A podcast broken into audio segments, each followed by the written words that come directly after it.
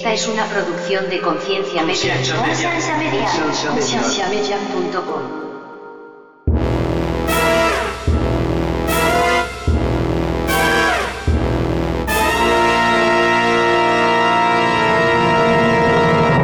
Entonces el dios de los huecos se, se va quedando cada vez con menos huecos, ¿no? Y, y va quedando en, en huecos cada vez más chicos. Entonces quizás más adelante vamos a poder explicar otras cosas que hoy no podemos entender y que, y que pensamos o las atribuimos eh, como, como un milagro. Para mí sí son dictaduras, ¿entiende? Cuando un pastor que no crece y, y ha leído los mismos libros o está estancado en una teología por 25 años, mae, para mí eso es una prisión espiritual que le dé la misma prédica a su gente por 25 años. Bienvenidos al programa de Conciencia, un programa que tiene como meta crear conversación y promover la autoeducación en las personas, enfocándose en preguntas y temas que por años han sido ignorados y vetados, y trayendo opiniones educadas y respuestas modernas a ideas tradicionales y pasadas de tiempo. Conciencia es una organización centrada en la existencia de Dios y en la necesidad de que las personas tengan las herramientas necesarias para poder defender aquello en que ellos creen.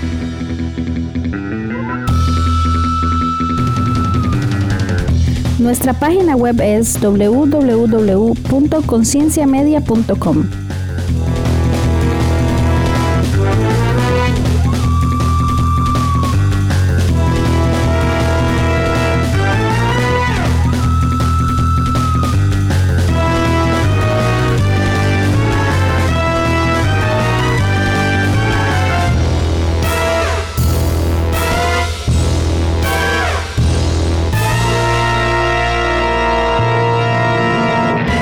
Bienvenidos una vez más al podcast de Conciencia.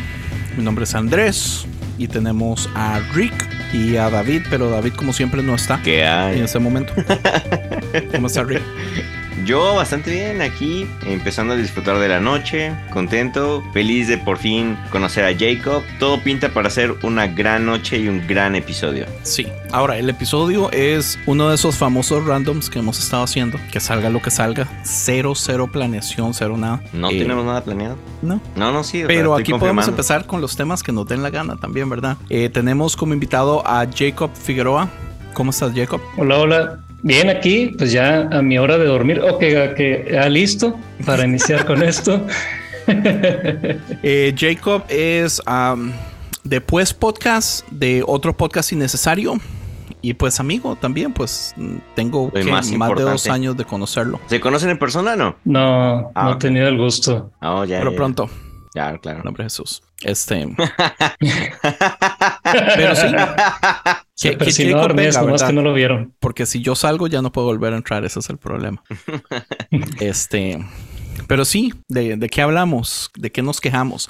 A mí algo que me gusta mucho de Jacob es que Jacob tiene una, una jupa, opiniones, ideas. A mí me encanta. Este man me encanta. Entonces, eh, Me- no Me sé. puse más nervioso. Sí, yo sé.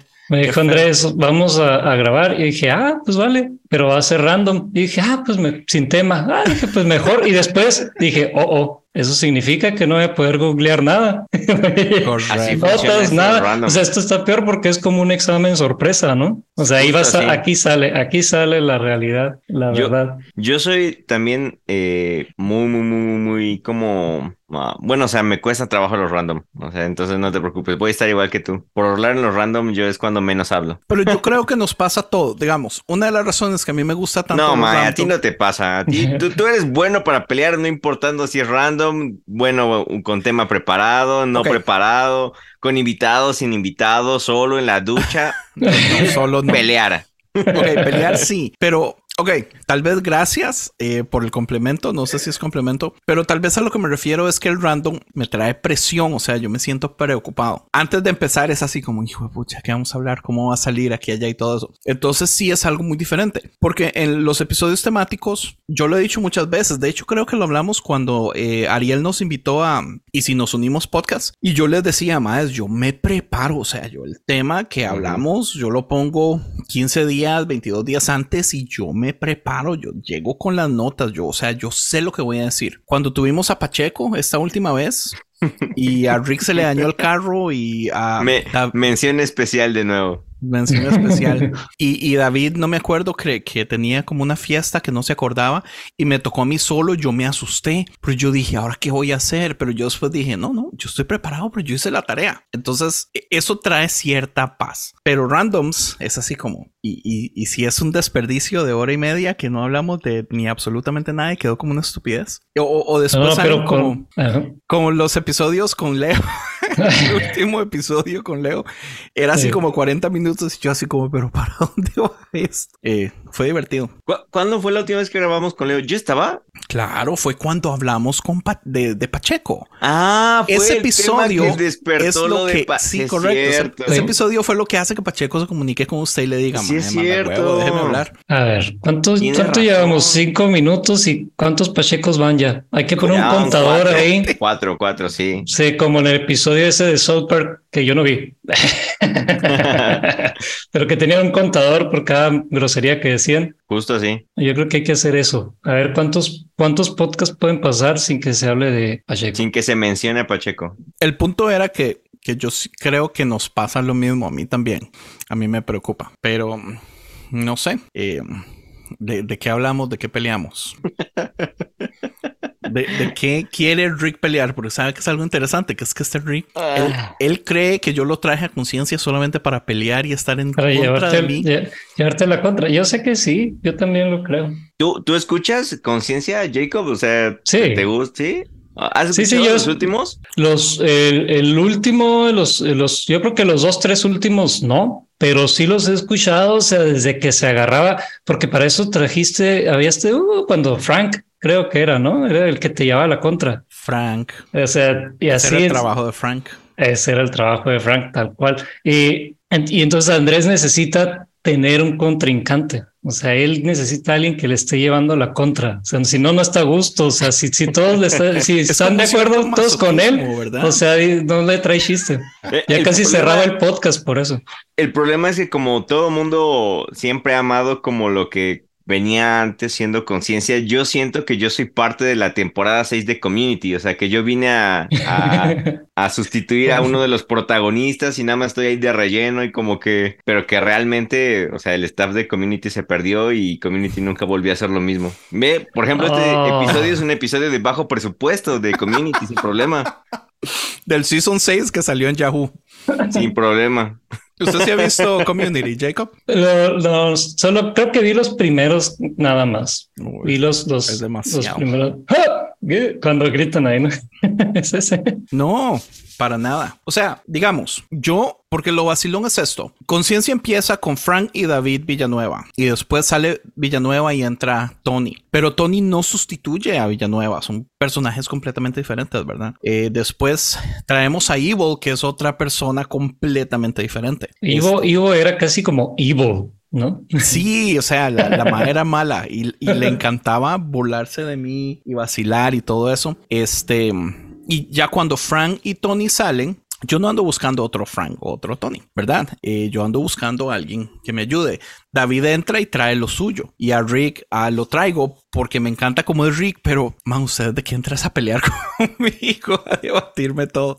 Lo mismo Lo cual está bien, yo lo pero disfruto, bien. pero, yo no sé si es porque a veces usted no ha tenido la libertad como de, de tal vez no pelear a veces. Pero yo a veces No, siento que usted me pelea cosas que usted no cree. Porque yo, yo digo, yo conozco a este No, hijo de pero- pucha Rick. Rick no cree esto, pero me lo está peleando en el podcast. ¿Cómo es posible, man? Pero es que es parte de, no, está en su Parte contrato. Yo show, creo que está en su, sí. está en el contrato, Parte o sea, es parte del libreto el que le toca. Sa- ¿Sabes qué? Perdón, perdón, Jacob. ¿Sabes qué Adelante. Pasa, Mae? Que, o sea, y por eso es que creo yo que, que me identifico o logro entender a Benji. Porque a veces creo que Benji hace exactamente lo mismo. Hace preguntas de cosas que él no cree, pero no porque las quiera creer o porque las crea, simplemente porque quiere reforzar los argumentos del por qué no las cree. Entonces se pone en automático Ah, en el papel del papel del diablo para poder diablo. Ajá, del, del abogado del diablo para poder ejercer sus propios argumentos, que por lo regular son los argumentos en contra,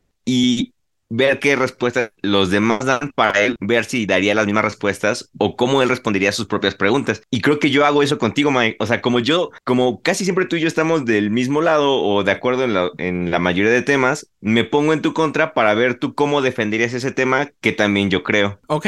Bueno, Pero entonces voy a jugar el mismo juego.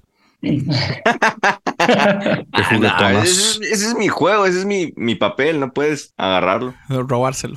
¿Cómo Ha está, llegado- baby? Salud. Ha llegado el hombre. Muy fresco. Es que estaba haciendo calorcito. Creo que no tanto como donde está Jacob, pero yo tenía Eh. bastante calor. Así que dije, Ah. me levanto un baño y luego me pongo a grabar. Tin, tin, tin. Para mí, calor aquí en la Puebla queso. son 29. 29 yo me estoy derritiendo y creo que Sí. para ustedes eso es frío, no sé. Bueno, Mae, démosle a un tema porque esto se está yendo random a lo... Bueno, yo, quería extremo. preguntarle a Jacob que nos cuente un poquito de su cristianismo. Porque Uh, ah, Jacob tiene una historia interesante, ha pasado un proceso interesante. Creo que la última vez que tuvimos a Jacob fue en el episodio de Progresista. En defensa del progresismo. Sí. Este, Ahí, ahí tenía otra, todavía otra idea, yo creo. correcto. Ha, cambiado ya. Algo que yo he notado Sí. es que ha, ha evolucionado bastante. Este, entonces, de, digamos, de un 1 David y un 10 Isaac Mendoza. ¿Dónde está usted? no, no, no, todavía no llego, no llego a ese nivel. Pero, pero, pero aclaremos, o sea, en cuanto a lo teológico, David es 10, pero en cuanto a lo político, David y Isaac están sentados a la par. Es cierto. Pues sí. Entonces, empecemos aclarando el asunto. no, no, no. Eh, eh, Eso, Ese- eso está- Cambiemos entonces a David y pongamos a Rick. Rick es uno y Isaac Mendoza es 10.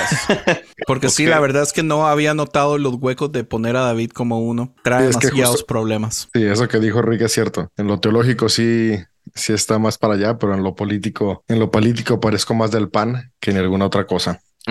Yo siento que David y yo tenemos como una semana de estar peleando por todos lados de política. Y en el grupo de Dice Así, se ha armado una batalla en, en estos últimos dos días. Que son en, en el grupo donde planeamos, dice así, 400 mensajes, man. Solamente No, Lulú ser. y Andrés versus David. Bueno, no, sé. Nader también se mete, pero es que Nader es el Sí, pacificador. no, no, no, Tra- trata, trata de poner paz, pero no lo logra, me imagino. no, no. Andrés, no siempre encuentra la forma de, de quitar la paz. Es lo más divertido. Claro. Eso merecería un episodio de conciencia. De, de hecho, sí dijo, Sí. ¿no? y, y sí dije, eso es como un conciencia 2.0.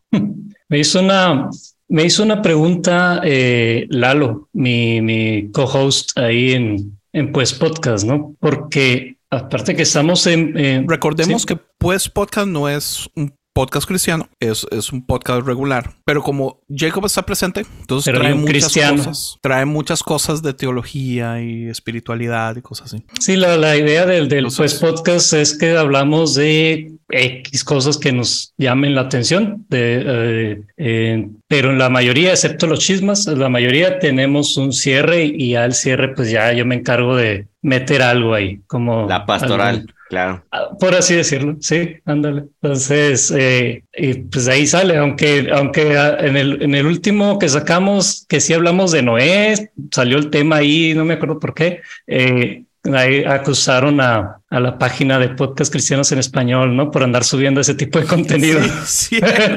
me, lleva- me llegó un mensaje diciendo, oigan, tengan cuidado con los podcasts que recomiendan porque esto no es cristiano.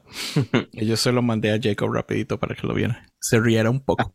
Qué divertido. Es el episodio más cristiano que hemos tenido. Entonces, y, y me preguntaba Lalo, eh, eh, ah, porque aparte que somos, estamos juntos en el podcast, en pues podcast, eh, pues trabajamos juntos, entonces pasamos casi todo el día, todos los días juntos. Y me preguntaba el, lunes, oye, me dice, ¿tú qué crees de la oración? Me o sea, ¿tú crees que si, o sea, si oras y que si Dios te escucha y que si Dios va a cumplir las cosas, o sea, va a suceder lo que tú le pidas? Eh, y le digo, bueno, es que para empezar, primero tendría que dar un paso atrás antes de hablar de la oración para decirte, o sea, que yo no sé qué creo de Dios, o sea, para empezar, ¿no? O sea, cuál es mi postura, o sea, qué, qué, qué, qué defino, o sea, si hay, si hay Dios, hay un Dios, o qué es, o sea, si hay algo como tal, ¿no? Entonces, eh, yo creo que él no esperaba esa respuesta, ¿no? No sé por qué.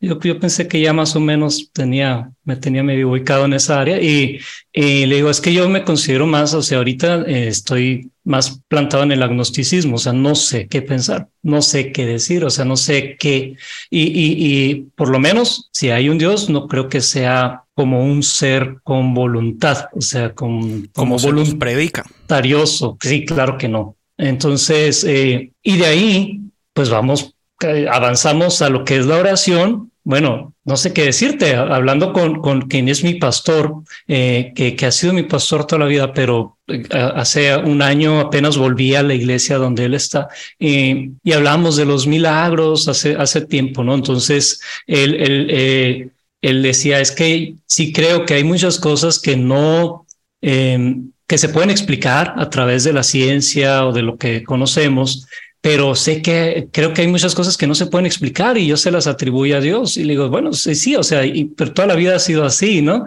Eh, eh, desde, pero conforme ha avanzado el tiempo hay cada vez menos cosas que se le atribuyen a Dios porque hay más cosas que podemos ir explicando, ¿no? Entonces el Dios de los huecos se, se va quedando cada vez con menos huecos, ¿no? Y, y va quedando en, en, huecos cada vez más chicos. Entonces quizás más adelante vamos a poder explicar otras cosas que hoy no podemos entender y que, y que pensamos o las atribuimos eh, como, como un milagro. Pero aún así, o sea, le, le, comentaba yo a Lalo, ¿no? O sea, aún así este domingo, que este, este domingo pasado, porque yo todas las noches oro y, doy gracias, agradezco por lo que tengo y, pido por protección, por cuidado para mí y mi familia, pero, pero este domingo estuve, le digo, estuve unos 30 minutos fácilmente en, en orando, cosa que tenía años de no hacer algo así como unos 30 minutos orando, ¿no? Y, y viene, a sacar otra vez a raíz, a, aquí a este, a, a, Isaac, a Isaac Mendoza, eh, y, y, viene a, a, raíz de una, un comentario que hizo en el grupo que tenemos de, de, de construcción, eh, donde, donde él están hablando, no me acuerdo, algo de, de autoayuda, creo, y, y, él comenta, entonces, eh, Dios es the ultimate self-help, ¿no? La, la, última autoayuda. Y, y le, le contesto yo, ¿no? O sea, pues Dios es la última palabra, o sea, es de, de, porque creo que lo vi por ahí, Joseph Campbell, creo que lo menciona, o sea, Dios es the ultimate word, para la última palabra para lo trascendente. Entonces, en ese momento, o sea, por, digo, ese domingo, o sea, en ese momento de, de, ansiedad, de que yo estaba así después de estar unos meses, o sea, sufriendo casi a diario por, por, por, por ansiedad y estrés, eh, estuve ese, ese domingo esos 30 minutos y, y Dios, pues Dios o, quien sea que esté allá, si es que está ahí, aquí estoy. O sea, tú ayúdame a superar esto, ¿no? A salir adelante de esto. O sea, y, no sé, o sea, al final de cuentas, como que todo apunta hacia allá, o sea, a algo más, a alguien más. No lo sé qué es, dónde está, quién es, si está, si soy yo, si está dentro de mí, fuera de mí. O, o, en las dos partes al mismo tiempo, ¿no? Pero yo creo que es como que ese, ese, y, y lo decía Ems también, también lo tuvimos ahí esa plática casualmente esta semana eh, con el panda y ese es como que cuando ya no puedes más, o sea, como que necesitas o por lo menos a personas como yo algo de, de dónde me agarro, o sea, de dónde me agarro para poder dar ese el, último empujón, ¿no? O sea, o resistir o aguantar o dar una milla más o el siguiente paso, ¿no? No sé qué piensan ahí de esa idea. Muy decepcionante, no mentiras. ¿Por qué lo invitan? No lo vuelvan a invitar, no es cristiano ese. No, no.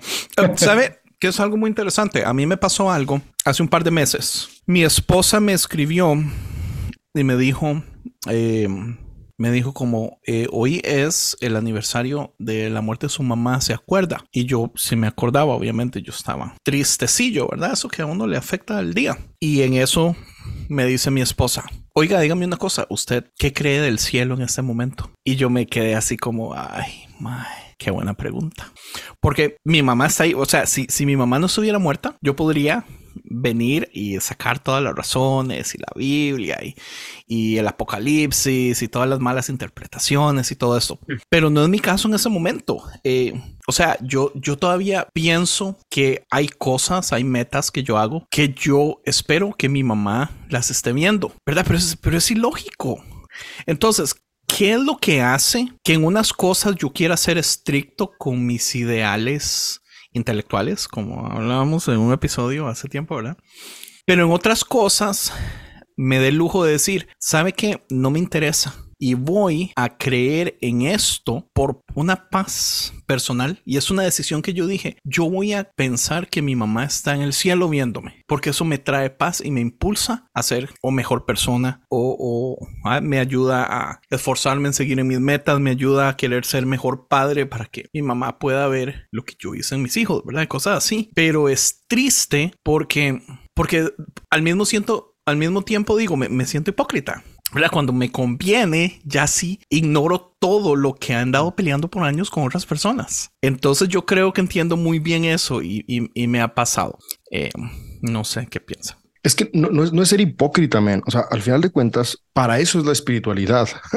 o sea, creo, que ahí es donde, donde de repente tendemos a juzgar mal la cuestión espiritual. La espiritualidad es justamente eh, esta herramienta que nos permite poder encontrar paz y trascendencia en lo que no es material y en lo que no es comprensible o explicable. Digo, al menos como para Andrés, que, que, lo conozco, que es mi amigo, que, que nos encanta encontrar el porqué de las cosas y a Rick también, que, todo le queremos hallar la, la razón de, de, ser, de repente eso choca con la espiritualidad porque hay cosas que no son lógicas. Entonces, si no es lógica, eh, sentimos como que quién sabe si, si, si se vale que lo abrace o no lo abrace, pero, pero es parte de abrazar el misterio de la vida. O sea, la vida por sí sola trae un misterio que no podemos entender. Eh, de hecho, por eso existe la ciencia. Y aquí es donde me encanta que, que se une, ¿no?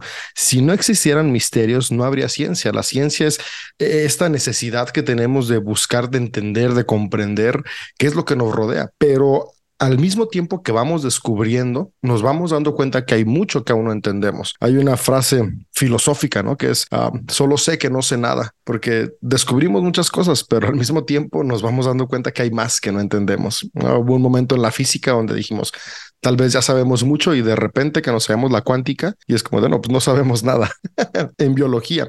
A veces como, oh, ya, conocemos cómo, cómo, cómo funciona el ser humano y vamos descubriendo más. Y es como de no, no, no tenemos ni idea de, de ciertas cuestiones químicas y de diferentes reacciones que tiene el cuerpo y por qué pasa. Y, y, y sigue habiendo muchos misterios. Y creo que es en esos misterios donde entra esta parte de la espiritualidad, ¿no? Así como dijo Jacob hace rato, que, que en medio de la ansiedad, a través de la oración, encontró este refugio. para eso es, al final de cuentas.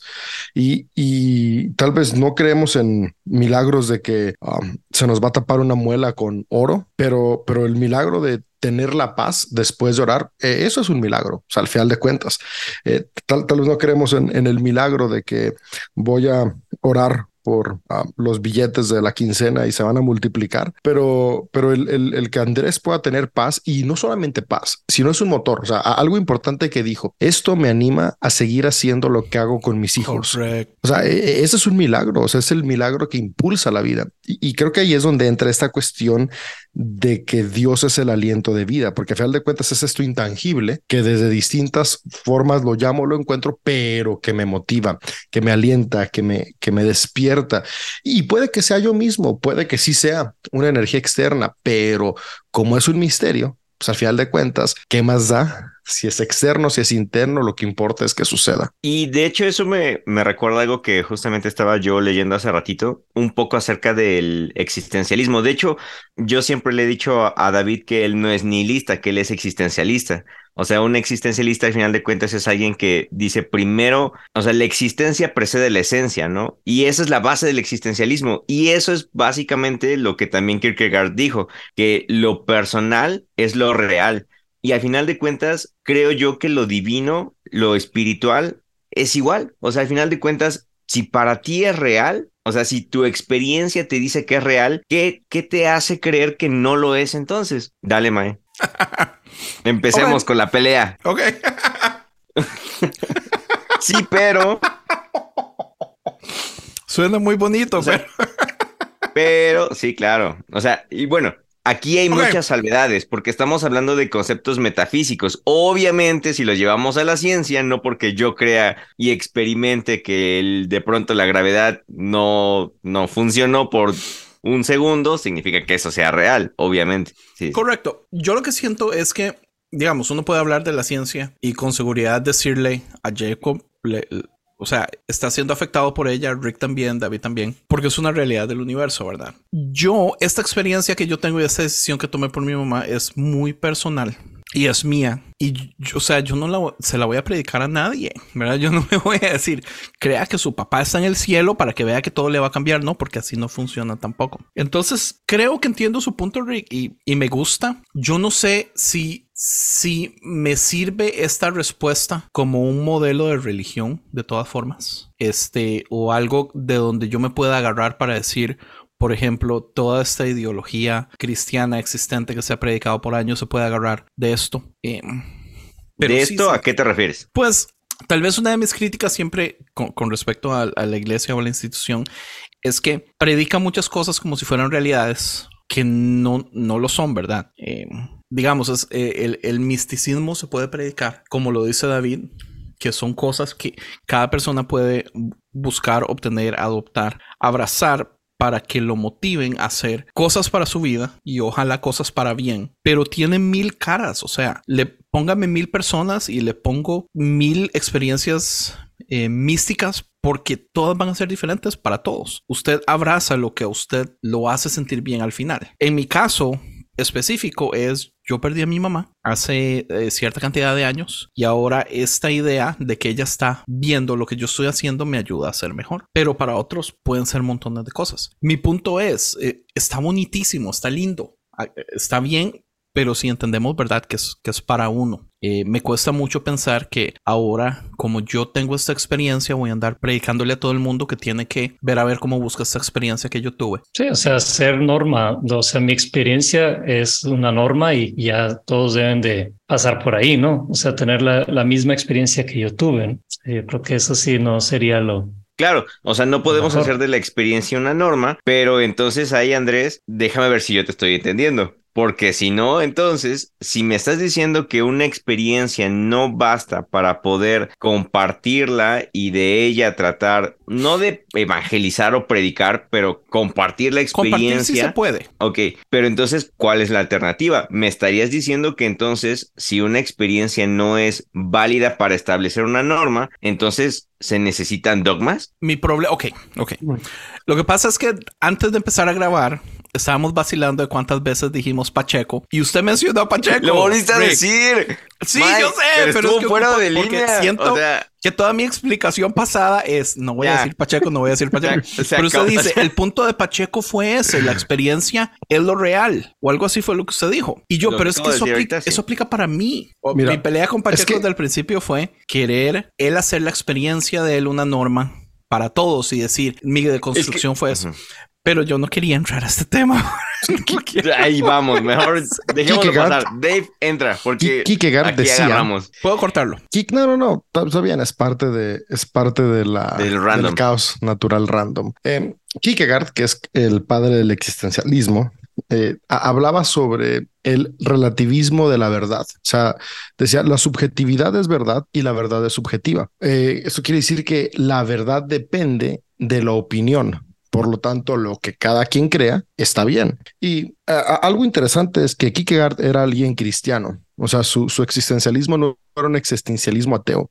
De hecho, él habla mucho del salto de fe. Y algo que él dice sobre la fe es que la fe es aterradora porque es el despojo consciente de lo racional. E- Eso es la fe. O sea, es de manera consciente yo decido despojarme de la lógica, del sentido común para abrazar algo que en este momento yo necesito. Y eso que yo necesito va a determinar lo que es mi verdad. Y ahí es donde entra lo subjetivo, porque lo que para mí es verdad, para Jacob, para Rick, para Andrés, puede que no sea. Pero, pero al final de cuentas lo que importa es lo que determina mi realidad. Y, aquí entran un montón de temas súper interesantes, ¿no?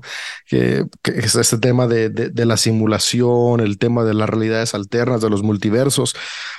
Muchas veces pensamos que un multiverso es distintos mundos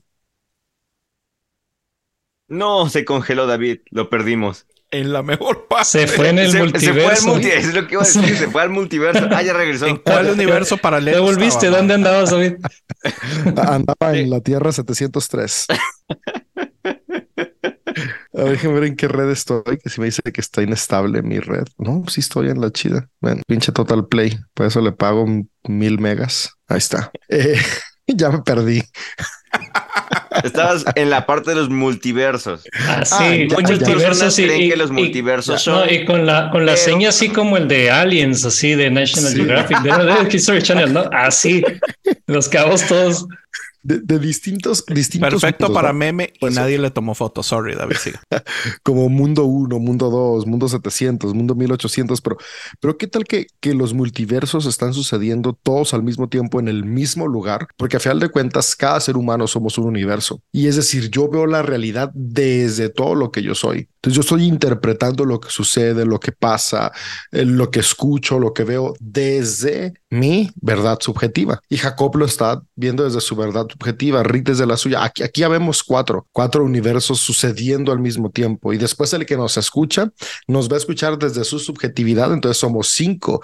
Y, eso es lo que vuelve estas cuestiones de, de, de qué es verdad, porque a final de cuentas eh, queremos siempre unir la verdad a la realidad, pero no será más bien que la realidad es la interpretación de nuestra verdad. Y es donde entra esta cuestión del salto de fe, o sea, de, de, de poderme eh, concebir como una persona que actúa en el amor y al final de cuentas darme cuenta que el amor no es algo racional, sino algo irracional. Y desde esta cuestión irracional, poder, o sea, irracional me refiero a falta de lógica, ¿no? Porque, porque de verdad, amar es no tener lógica. o sea, la- las cosas que hacemos por amor son cosas fuera de la lógica. Si ya después piensas fríamente dices, güey, esto, esto era lo que menos me convenía, esto es lo que, lo, lo- lo que menos sumaba para, para mi supervivencia, pero al final de cuentas eh, vivimos en este mundo de las verdades subjetivas que le dan sentido, porque aunque tal vez no era lo que más me convenía pensándolo en la cuestión de supervivencia biológica, si era lo que necesitaba para la supervivencia completa, que incluye mi cuerpo que puedo percibir y ese neuma, espíritu, energía, como la llamemos, que no veo, pero que está ahí presente. Es este Kierkegaard el que dice, habla sobre el vértigo de la libertad. No sé ustedes que conocen más, No me suena. ¿no? Puede ser. No me suena. Vértigo de la libertad. O Sí. no sé si Ahorita tenga lo otro. A él lo- le preguntamos ahorita a Google o al chat GPT. Eh, pero sí me suena eso, o sea, el, el- el salto de fe o este, o sea, este vértigo eh, de la libertad, o sea, que es como que estás parado en una orilla y el siguiente paso ya no hay un escalón. Ah, Entonces, pues es- creo que es lo que Sí, decía David. Sí, Es sal- el- salto, ajá, el salto Ajá. de fe, sí, y sí, sí, es Kierkegaard, ven, aquí ahorita busqué, y sí dice, la angustia del vértigo de la libertad.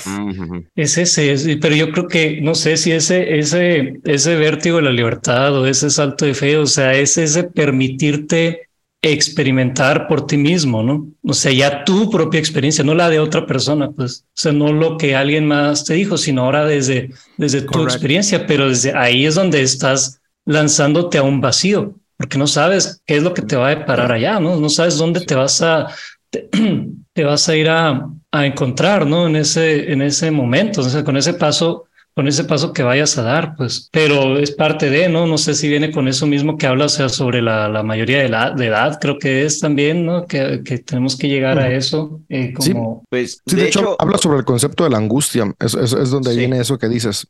Eh, dice, Sí. puedes comparar la angustia con el vértigo, aquel cuyos ojos son inducidos a mirar en una profundidad que abre sus fauces, sus fauces. Sientes vértigo, pero ¿en dónde reside la causa de este? Tanto en sus ojos como en el abismo, pues podría bastar no fijar la vista en el abismo. Así es la angustia del vértigo de la libertad. Surge cuando al querer el espíritu ponerse en síntesis, la libertad fija la vista en el abismo de su propia posibilidad y echa mano de la finitud para sostenerse. En este vértigo cae la, la libertad al suelo. Ay, está muy interesante. Y, y yo creo que, o sea, digo, porque no, yo, yo creo que ese salto, o sea, a- hace un momento que mencionaste también, David, o sea, de, de que era la fe, era despojarse de la razón, creo que, creo que eso fue lo que, lo que comentabas, Eh, pero no creo que sea como eh, eh, el delusion, ¿no? O el, o el autoengaño, o sea, no es como que, ah, me voy a, a autoengañar pensando esto, sino que yo otra vez lo Correcto. vuelvo a traer, lo vuelvo a traer a, a, a, a la experiencia una vez más, ¿no? Es o que- sea, es que a- a- justamente mi lo- realidad. Lo- eso es justamente lo curioso de, de, de, por ejemplo, ese tipo de filósofos, porque no lo dejan en te estás autoengañando, sino lo dejan en esa angustia que te, que te deja la sensación de me estoy autoengañando. Eso, esa es la fe. O sea, eso es lo que Unamuno, lo que Kierkegaard dicen que es la fe y es lo que te revitaliza espiritualmente. Porque si tuvieras la certeza de que es Dios, entonces se vuelve pasividad. Si tuvieras la certeza de que te estás autoengañando, se volvería pasividad. La angustia de no saberlo, esa absurdez esa es la fe para este tipo de filósofos, que es precisamente la fe que hoy en día más a mí me ha traído confort, porque es una fe en lo absurdo, es una fe en la angustia, es una fe en lo que no se puede comprobar, en lo que no se entiende. De hecho, justamente ahora que estamos aquí ya dándole a las citas de Kierkegaard, acabo de agarrar una de su diario que subrayé porque me gustó mucho. Ya vamos a volver este random en un círculo de lectura, Mae, nada más te aviso. no, no, esta cita ya, eh, cito de su diario, dice, porque el diálogo con Dios es un monólogo. Me puedo equivocar y creer que Dios me dice lo que no me dice. Ahí radica la angustia, la incomodidad y el riesgo que trae consigo el estadio religioso. O sea, es eso, crees que es un monólogo y eso, el no saber si hay una respuesta o si la respuesta viene de ti mismo, esa angustia es lo que produce la fe. Pero ¿cómo no pueden ustedes ver en esto que está diciendo Rick el problema grandísimo de un sistema institucional del cristianismo? No, al contrario, más. Yo sí lo veo, ¿eh? Todo lo contrario. lo veo, ¿verdad? Mira, Camus, Albert Camus era un existencialista agnóstico y él decía algo y, yo me identifico un montón con él. Dice, no creo en Dios, es verdad. Sin embargo, no soy ateo. Incluso me siento inclinado a ver en la religión algo de sí. Y, y aunque yo siempre digo que, que, por definición soy ateo, tal vez la definición más eh, correcta es agnóstico, ¿no? Porque yo siempre termino como 75 mil sí, no, y, siempre, y siempre lo hablamos. Eh, Rick también y, y, medio mundo, ¿no? siempre hablamos porque a final de cuentas, pues hablo de la energía, hablo de este ser superior, hablo de, de, cómo, cómo creo que, que, los principios de Jesús trascienden. Chakras y, vibraciones y cristales. David me sale con cada New Age, todo, todo. Dios mío. Siga. Los mundras también. Entonces, entonces al final de cuentas, Camus habla mucho sobre las condiciones absurdas y, es este absurdismo, como podríamos llamarle, a, a, estas cuestiones. Es mi nueva filosofía. Luego voy yo, después de la misma voy yo, nada más para algo ya. Que, que, que, que, al final de cuentas son, son las experiencias indiferentes que, que legitiman lo demás, ¿no? Es, es lo absurdo lo que legitima lo entendible. ¿no? todo eso estoy de acuerdo con usted. Rick. Voy. Vamos bien. Bueno, nada más lo que quiero decir de lo que tú decías hace rato, Mae, que no hay un problema de institución porque, o sea, a ver, como para dar un poco de contexto. No, puede. A ver, para dar un poco de contexto. Inténtelo. O sea, yo sé que no eres fan de, de, dar nombres y filósofos y esas cosas. Yo sé que tú no eres fan de eso, pero oh, creo que en este. Yo no lo hago porque a mí me cuesta mucho. Pero no, no, me encanta que ustedes los hagan, así que ah, siga haciéndolo. Bueno, no hay problema. nada más para, para acomodar el contexto del por qué el, el nacimiento de esta idea es importante en su contexto. Al final de cuentas, la hermenéutica no solamente hay que aplicarla a la Biblia, hay que aplicarla a la vida. O sea, oh, sí, sí, correcto. Entonces lo mismo es con este tipo de, de, estructuras filosóficas. O sea, cuando Kierkegaard está diciendo que es mejor la, la duda, es mejor la angustia porque eso produce fe, precisamente lo está diciendo en contra de la institución de su tiempo. Porque lo que él está diciendo o su argumento parte de decir es que la iglesia se la pasa vendiendo certezas para poder calmar conciencias. Yo lo que te ofrezco es la duda. Entonces, por eso te digo, Mike, que, que, tú vengas y me digas que lo que yo acabo de decir de Kierkegaard suena como un gran problema contra bueno, a favor de la institución, yo te digo que no, al contrario, es precisamente este tipo de argumentos que están en contra de la institución, tanto así que, el que cuando Kierkegaard ah, planteaba este tipo de ideas, no lo dejaban, o sea, aunque él era cristiano y no quería ser pastor, pero le ofrecían, la misma iglesia lo rechazaba porque era un pensamiento que no le convenía a la iglesia, no le convenía a la institución. Yo creo que usted lo agarró al revés, porque yo no me refiero que es en pro de la institución. Yo me refiero a que esto es un problema grandísimo para la institución que él diga cosas ah, así, que está estábamos de acuerdo, como estábamos siempre. De, de, acuerdo, pero usted tenía que pelear conmigo. eh, claro.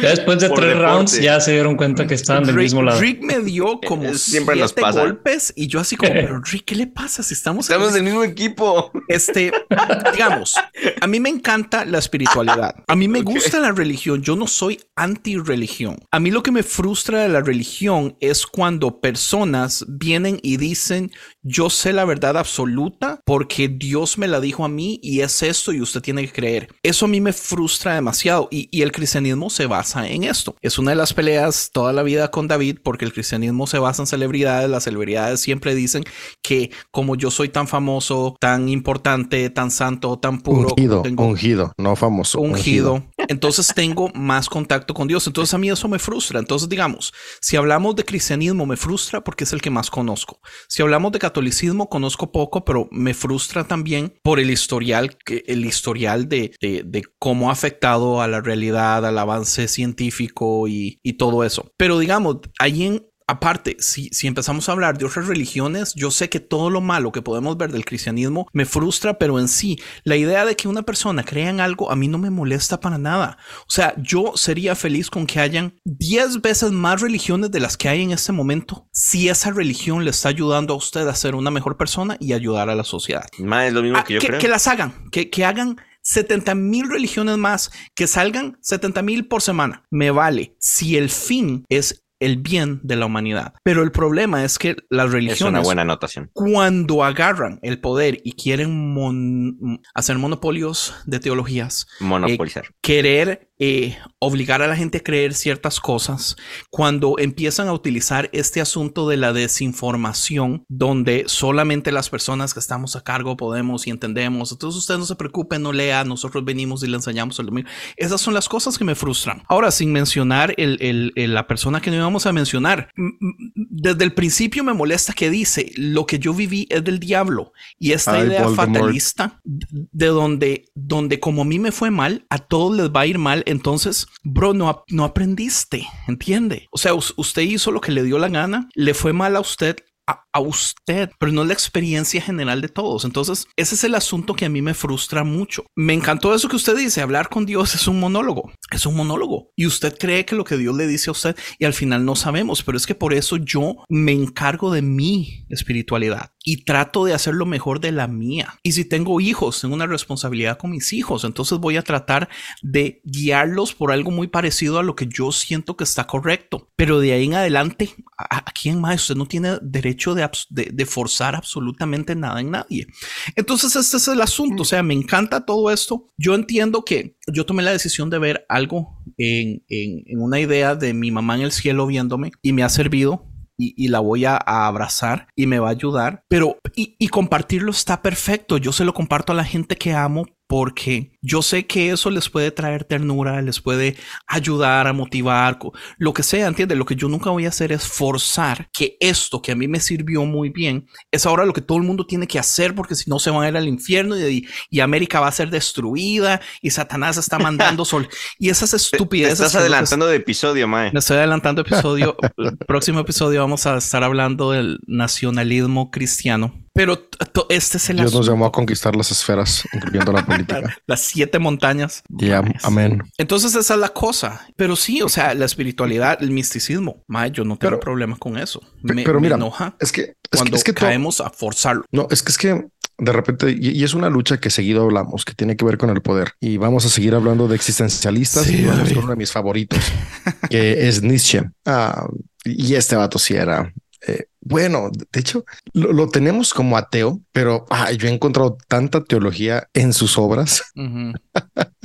O sea, pe- pero, pero e- él hablaba algo sobre, sobre esta cuestión de- del poder, ¿no? Y hablaba del poder como la manera de abordar no solamente la supervivencia, sino que es esto que nos lleva a ir un poco más allá de la supervivencia. Y es lo que él llamaba la supravivencia, que es decir, tener la capacidad de poder ir más allá de todo, de todos, aún de mí mismo y la existencia más allá de la muerte. Es esta búsqueda de qué va a pasar más allá de la muerte, lo que alimenta nuestra aplicación del poder como tal. O sea, aunque el poder nace en una cuestión biológica, que es el impulso de sobrevivir, protegerse y reproducirse cada vez en mejores seres vivos, al final de cuentas, lo que cambia entre el poder del líder de una manada de lobos al poder de un alfa humano es esta necesidad de supervivencia, no solo supervivencia. Y, esta cuestión eh, eh, trae la paradoja del ser, ¿no? donde viene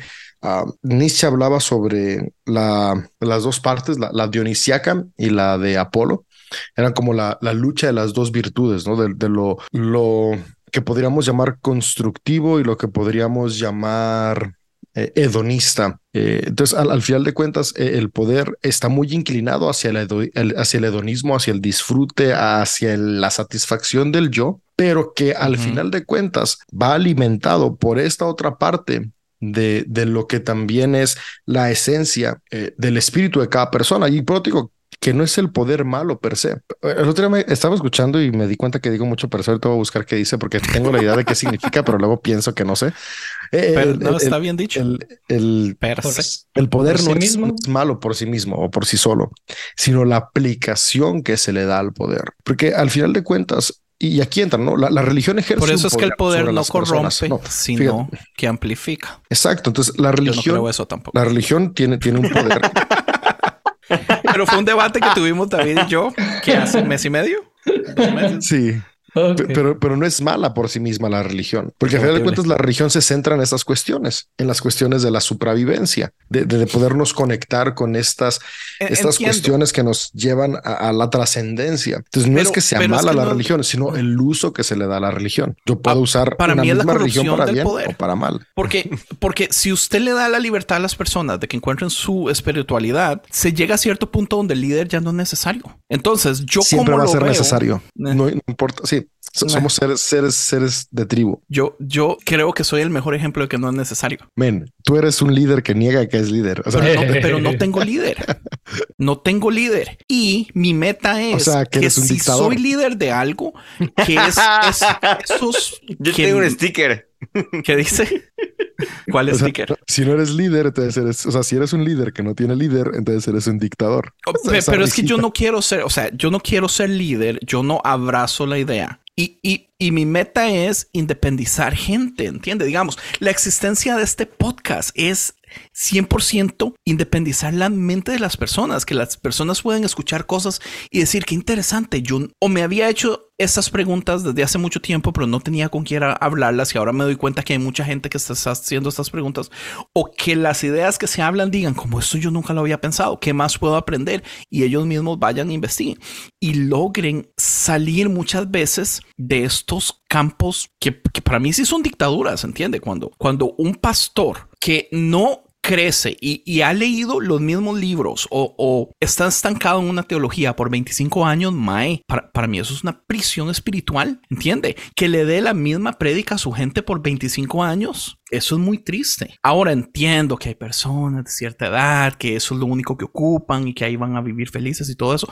Bueno, pero no todos. Entiende, yo lo que pienso es en los jóvenes que están hartos de ir a la misma iglesia porque se ven obligados de ir a la misma iglesia y no tienen absolutamente nadie con quien hablar de estas cosas. Entonces, Pero algo como este eso- podcast les ayuda a, a poder encontrar ventanas y salir. Si están aburridos de la misma iglesia, pueden ir a Transformation Church y ver cosas nuevas, diferentes.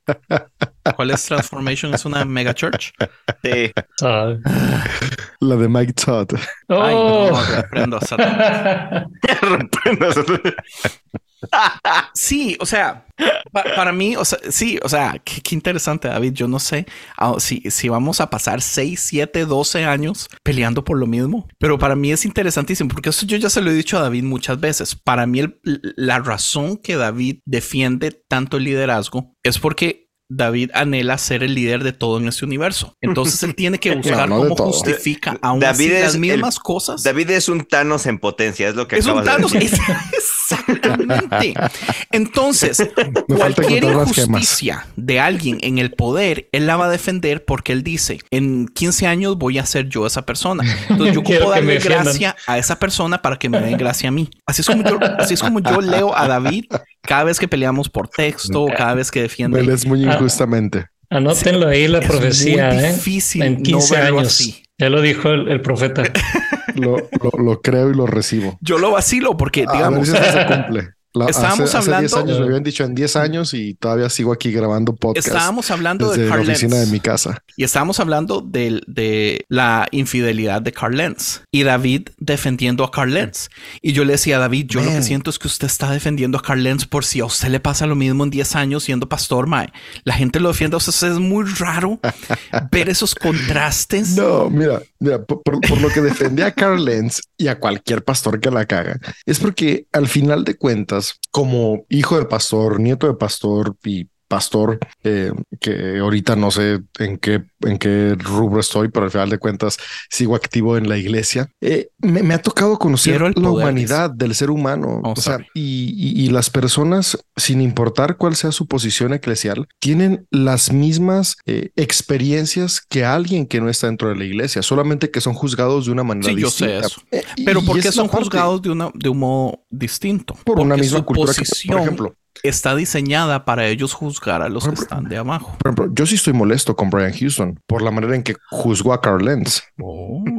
O sea, o sea, sí- sí. Yo Brian dije, Houston- un poquito de esperanza. O sea, Brian Houston la había estado cagando y aún así, cuando Carl Lenz la riega, le da la espalda de manera automática y sin gracia. O sea, es como de no, no, no, te vas y así. Y, y después Él no sale- haciendo cosas muy diferentes y sale luz en Exactamente. el futuro. Ajá, exactamente. Y, y después viene él y lo hace. Y, y yo entiendo a la gente de su iglesia que aprovechó el momento para tomar el poder, pero, pero, pero qué diferente hubiera sido si Brian, Game of Thrones la cara de cualquiera eso, ¿no? sí, sí, sí, si Brian entendiera, ok, Carl No. la cagó, pero es un ser humano como yo y vamos a alivianarlo. Y el día de mañana, cuando salga que yo me equivoqué, pues hay más gente que también me aliviana porque todos entendemos que eso es Exacto, lo que David. Yo creo que debería de ser entender que somos seres humanos, que la podemos cagar y no estamos poniendo expectativas sobre los demás, sino que reconocemos nuestra debilidad. Para cuando Pero, dentro pues- de 10 años sea David al que le pase, entonces es que es, es- O en cinco, o en dos, o en uno. O sea, no- pero ve no. cómo me dio mi punto. A usted le pasó la de No. Trump hace dos días en CNN. No, pero, pero sí, pero sí es eso, no, y, y no lo he negado, o sea, yo, yo nunca, nunca he dicho cuando platicamos en grupos o así, claro que va por ahí, o sea, y, y siempre, siempre lo he, lo he dicho en nuestros chats y en los grupos. A ver, viene un fantasmita. Pero es muy feo, David, que la motivación vaya por... Es que, vea, uno de mis problemas grandes con el, el pastorado es exactamente eso, que yo sé que son personas regulares, yo sé que sufren las mismas cosas, yo sé que pecan como cualquier otra persona, pero en su posición de poder ahí arriba, ellos actúan como perfectos. Cuando es un miembro de la iglesia el que le da vuelta a la esposa, lo tratan mal, lo humillan, lo obligan a Ah, pedir perdón problema. al frente. No, no, no, no, es no. un... es cambiar eso. Yo lo O sea, he visto, yo- claro. yo, no solamente, yo no Cambiar solamente un digo montón de cosas. con el pastor, con todos por igual. O ah, sea, ok, vamos por buen camino. no, entonces. claro. O sea, pa- para empezar, en, en la, algo bueno que tiene la organización en la que crecí es jamás ha sido de las que señalan a las personas. O sea, si alguien se equivoca, no tienes por qué hacerlo público en la, en la congregación, ¿no? Pues fue un problema interno, eh, no fue un problema que tienen que saber todas las personas. Entonces, yo, yo creo eso mismo, la, la, la gracia que se le aplica al pastor es la gracia para las personas que no son pastores. Eh, eso yo estoy 100% de acuerdo. Ahí el problema es ese. Y, yo, yo llegué a tener algunas peleas con algunos pastores conocidos que era de por qué entre nosotros nos podemos tomar un whisky pero juzgamos a los congregantes que se lo toman. Y Porque me puede acuerdo ser que, que- que piedra un de pastor, para Ajá. los hermanos más débiles. un pastor muy influyente del país, eh, dijo eso, ¿no? Dijo es que ¿Quién? la mayoría de ¿Andrés? las personas... ¿Spiker? No, no, no, no, no, no. Yo nunca me ¿Quién? senté a la mesa con él. No, no, no alcancé No a llegar a fuiste esas. digno. No, no alcancé a ser digno. alguien, alguien. No, no, no vamos a, a dar nombres. Pero, pero No ocupamos el nombre. muy A el Andrés le encantan los nombres. Como Ya el sé. suficiente. eh,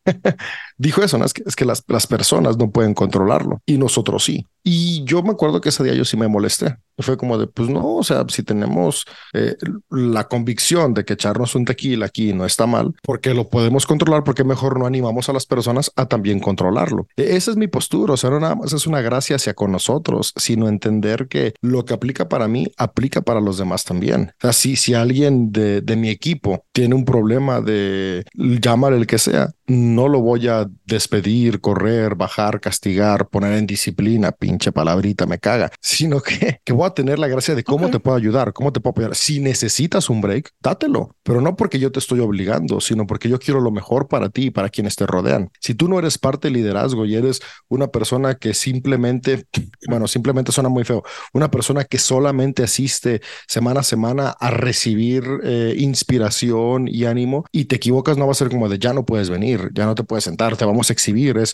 qué podemos hacer por ti, por los tuyos, sigue siendo bienvenido, sigue siendo tu casa. A, a eso me refiero yo, a ¿Y- esa gracia cuál- que esté cómo cambia- para todos y todas.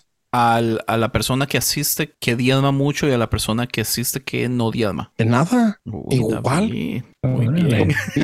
Es que Se, pero- se volvió a despertar el, enamoramiento en Andrés. Sí, eh, Ya le están brillando los ojos aquí en Meses eso otra de estar esperando. que- Ven, es, es que es eso, es, es lo que les decía, o sea, o- hoy que platicábamos, o sea, sí, sí tengo algunas ideas que de repente sacan de onda, pero cuando conoces toda la idea completa que no puedes escribirle en un mensaje, Ese es el pues, problema. no es tan, tan extrema como puede parecer. Es que hay, hay partes desde la, desde la idea, o sea, del pastor que se baja del pedestal, pues no, o sea, el pastor que está en el pedestal, pues no, o sea, que, que solo se puso ahí arriba, pues no, realmente no puede, no puede ver las cosas de esa forma, ¿no? O sea, necesita ser un pastor que se baje del pedestal, o sea, que es la congregación lo vea que no está arriba del pedestal, que él no se cree que es diferente, ¿no? Que él demuestra que es igual que los demás, pues, ¿no? Que, que, que es como cualquier otro miembro de la iglesia, otro congregante más, simplemente que él le, le ha tocado estar ahí al frente, él es el que, se, el que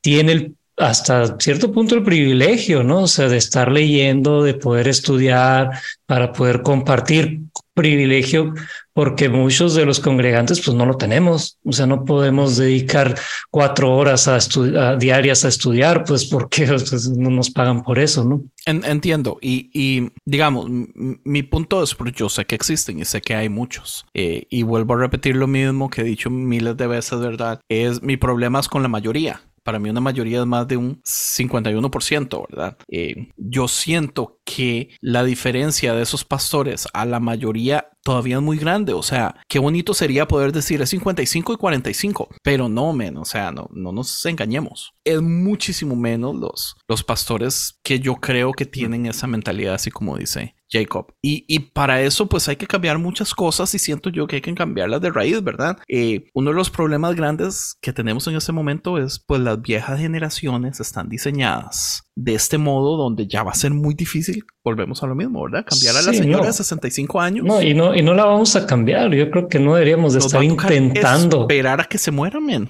No deberíamos de estar intentando cambiarlos. O sea, yo creo, eh, o sea, quitarles su, su paz o no sé, o sea. eh, Pero, pero es que Pero la sí. es necesaria, Jacob, porque Hasta- hay muchísimos casos donde personas mayores aman los cambios y, Ah, y- bueno, y pues más bien sí. los motivan. Entonces, ¿cómo logramos encontrar un sistema donde se le pueda dar a las personas y que la persona escoja? La persona diga, me encantan esos cambios, voy a adoptarlos, entonces ya me muevo a este lado. No, esto me parece herejía, me quedo con las mismas enseñanzas de antaño y entonces me quedo de este lado. Porque yo creo que, o sea, sí se puede. digo, Yo, yo estoy en una iglesia donde, el- así como estoy hablando con ustedes, hablo con mi pastor, tal cual. Entonces, eh, y él de hecho escucha los podcasts. Eh, entonces, sí, o sea, ah, pero también está la señora. o sea, Saludos la- al pastor de Jacob. Saludos a él, Pastor Mario. Mario, Eh, que Dios te Pero está también la, la, la señora que tiene más años de los que yo tengo de vida en la iglesia y, y pues que no, va, no vamos a cambiar su forma de, de, de,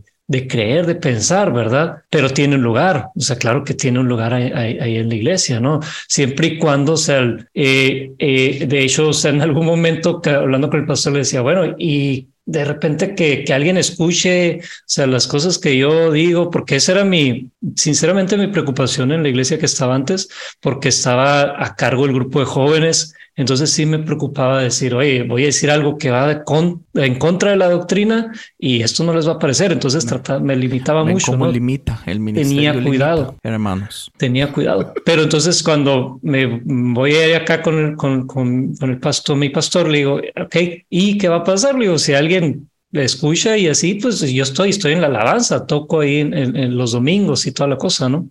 Eh, me dice, no, cada quien puede creer lo que quiera creer, o sea, son, es libre de, o sea, si alguien resuena con lo que tú dices, pues es libre de creer de la forma en que cree, ¿no? Y, y, y pues yo creo que eso es lo que se necesita, ¿no? O sea, al final de cuentas, en ese, en ese liderazgo, porque yo sí pienso que sí es necesario un liderazgo, eh, y, y yo creo que, pero Ah, no, eh, desde esa forma, de esa.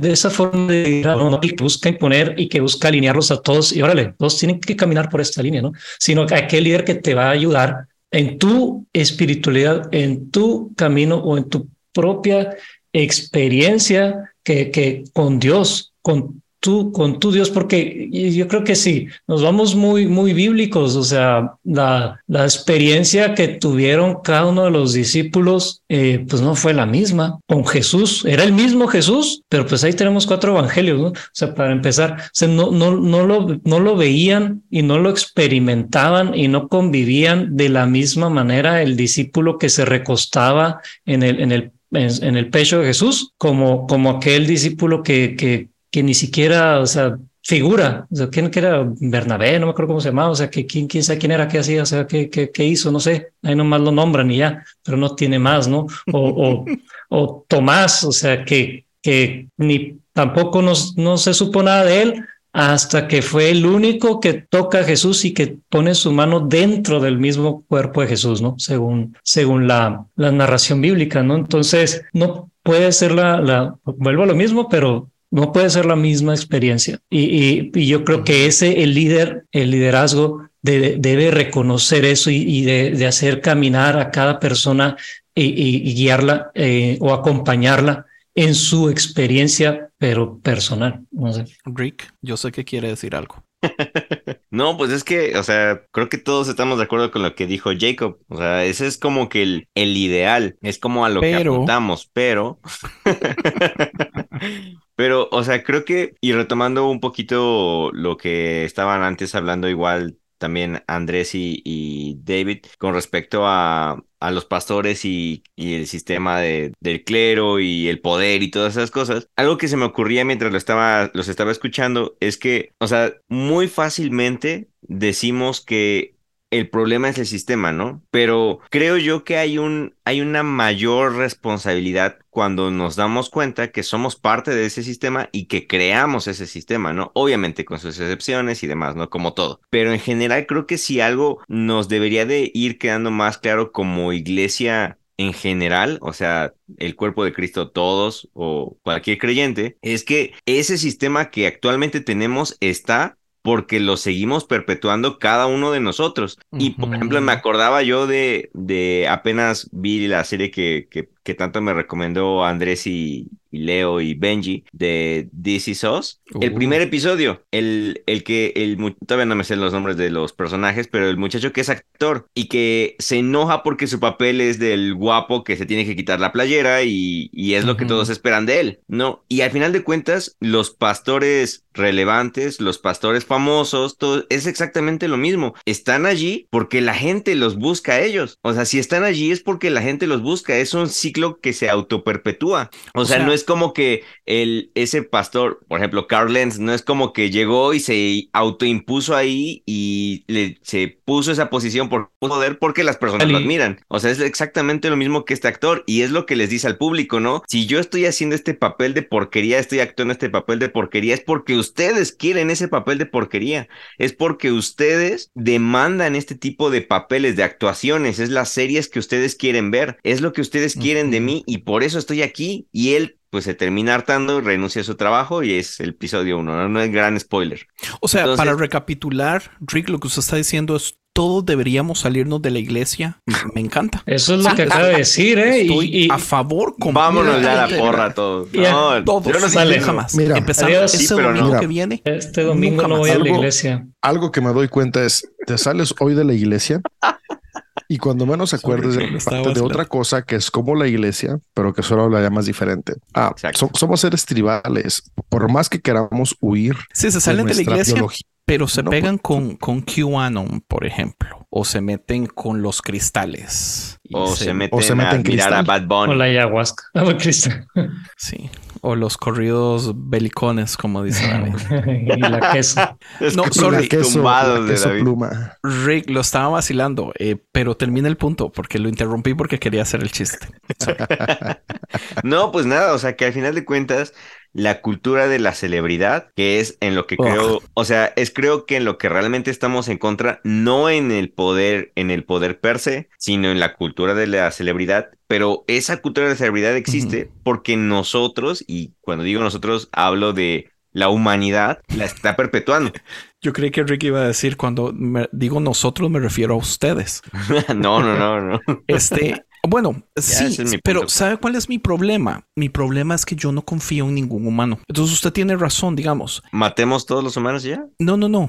No, es que maldito igual el de Thanos hombre. que David. Con respecto al poder. Maldito el hombre que confía en el hombre. Sí, igual de dictador que David. Supiera que puede haber un líder Son tal para cual. Que no La- se vea Otra cara de la misma moneda. a, a eso que usted llama la celebridad, la pasión, Yeah. la adoración de la gente, creo que las cosas serían muy diferentes. Mi odio por el poder no sería tanto. Pero digamos, yo no le tengo fe a nadie. Y David le tiene muchísima fe a mucha gente, en especial a él mismo. Entonces él se va a un extremo de defenderlo todo. Yo me voy a un extremo Es de lo que a decir. Sí, tirarlo es que todo tengo a la que, basura y encenderle o sea- el fuego porque no confío en nadie. me causas mucho problema porque o una de dos, o lo haces por parte del show, o te vas al extremo nada más para pelear, o estás igual que yo que ya no sé qué tanto crees eso, porque lo que acabas de decir, te debates a ti mismo el debate que tuvimos la otra vez con respecto a lo de Claro. via- los viajes al espacio. O sea, yo eso es lo que te estaba diciendo, yo no confío en cómo administran los materiales económicos y que le den prioridad a viajar al espacio y desperdiciar y crear no sé cuántas emisiones de carbono que afectan el ecosistema y tú, no, no, no, sí, qué poca fe tienes en la humanidad, Mae, que la ciencia siempre es para bien, Mae, que todos los descubrimientos y avances sí. científicos son para bien, Mae. Pero es que ahora me dices que ahora se- me la dices ciencia que no tienes fe en la humanidad. en los hombros ¿Tienes fe en la de humanidad los o no tienes fe en la humanidad, Mae? Son Decídete cosas porque me confundes. completamente diferentes. No, no, no. Te Estamos estás hablando de una persona en el poder y estamos hablando de un ejército de personas investigando y aprendiendo. Es muy diferente. Manipuladas por el poder. Ah, Financiadas Manipuladas por por el poder. las ganas de aprender. Financiadas por el poder. Ah, Men, oh, men, men, ok, tan- ok, tan- Guiadas por el poder. Es ahí, ahí, ahí es donde le doy la razón. Ah, tal que vez. mate. Podemos terminar el episodio. Sí, po- podríamos terminar con lo siguiente. Todo lo que Andrés odia es lo que realmente es. No. Solamente que le trata de dar la vuelta. No, Ya, Odia su sombra. ya. amo Men, mi sombra. Tienes que. Es No, no, no. Sí, sí es bella, es bella. Y el día que la, que la ames de verdad, vas a liderar con el poder del espíritu. No, Vas a ser un dictador, pero con el poder del espíritu. dictador ungido. amén. qué vergüenza. man. Conciencia va a convertirse en una AR. Ya la sé que se va a llamar todo es gris. me es interesante, Jacob, porque yo esperaba que me saliera más ateo de lo que me salió y me saliste así todo. De hecho, trajo la conversación como, como algo, no sé, como esperanza, como salió bonito, mae. Quiero que me diga entonces, Jacob, ¿qué le da esperanza a usted en este momento de la iglesia? ¿Qué es ¿De lo que iglesia? no lo ha hecho tirar toda la basura entonces? Ah, mira, hay un, Hay un libro que se llama Dios, ¿cómo es? no hay Dios o Dios no, sí, no hay Dios eh, o Dios no existe y su, y su madre es María. There is no God and Mary is his mother. Algo así creo que es, ¿no? Entonces, y dices, encuentras el, en el cristianismo algo transformador para tu vida, entonces el cristianismo es para ti. Puede que, que puede que el cristianismo eh, sea, sea este, científicamente inválido, dice, pero eh, es simbólicamente correcto. Entonces yo sí encuentro eh, algo transformador para mi vida y es la, o sea, como lo ha dicho David muchas veces, o sea, es la virtud del amor, o sea, lo que vemos en Jesús. Yo no creo en un Jesús